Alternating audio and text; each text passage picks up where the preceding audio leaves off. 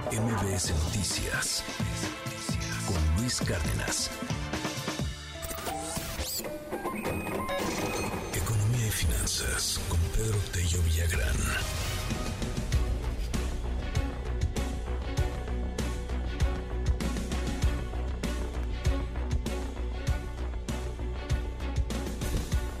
El superpeso está provocando un récord de viajeros mexicanos al extranjero. Mucha gente está aprovechando que pues está relativamente barato comprar dólares y pues van al shopping o a darse una vuelta o es un poquito más accesible o mucho más accesible. Cuéntanos, Pedro, qué fenómeno pues, pues tan interesante, muy previsible, ¿no? Definitivamente. ¿Cómo estás? Luis, buenos días. Qué gusto saludarte a ti también a quienes nos escuchan. En efecto, con una moneda fuerte, y ubicada entre las divisas de economías emergentes con mejor comportamiento en los últimos meses y en los mercados eh, cambiarios a escala mundial, el peso ha logrado mantener una posición, yo diría, de liderazgo, y lo pongo entre comillas, entre las divisas de economías emergentes, que ha provocado o que lo ha llevado a ser considerado como el famoso superpeso. Esta situación de ser una de las monedas con mejor comportamiento a escala mundial en los últimos meses, no en semanas, sino en meses, hace que buena parte del mundo se vuelva más barato para los mexicanos que tienen posibilidades económicas para salir de compras, para ir de viaje de negocios o simple y sencillamente para ir a turistear. Esto lo sabíamos porque una moneda que está más fuerte frente al dólar es una moneda que tiene mejor poder de compra en la economía justamente de la moneda con la que se compara, en este caso el dólar. Lo que no sabíamos, Luis, es de qué magnitud es el impacto que ha tenido el abaratamiento del dólar o el fortalecimiento del peso en cuanto al flujo de mexicanos que salen de viaje al exterior. Y la encuesta de viajeros internacionales que publica mes a mes el INEGI da cuenta precisamente de este dato.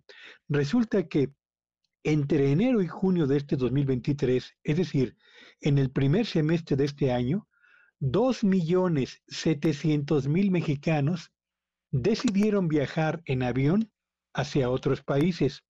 Se trata de viajes de, de diversa naturaleza, desde viajes de negocios, viajes que tienen que ver con compras o simple y sencillamente viajes de turismo. Pero ese dato, 2.7 millones de mexicanos que han decidido eh, viajar al exterior es una cifra sin precedentes para un primer semestre de un año desde que se tiene registro justamente de estos datos. ¿Por qué se ha estimulado tanto en la salida de mexicanos al exterior? Bueno, pues júzguelo usted. En el primer semestre del año anterior, del año 2022, el tipo de cambio promedio fue de 17 eh, pesos con 90 centavos perdón, no, fue de 20 pesos con 37 centavos en el primer semestre del año 2022. En el primer semestre del 2023, el promedio del tipo de cambio bajó a 17 pesos con 90 centavos, es decir, el peso le ganó 12% de terreno al dólar o le ganó 2 pesos con 30 centavos por cada dólar que se adquiría en el mercado cambiario. Si nos eh, si recordamos que el pasado mes de julio Concretamente la última semana del mes pasado, el precio del dólar bajó hasta los 17 pesos con 10 centavos.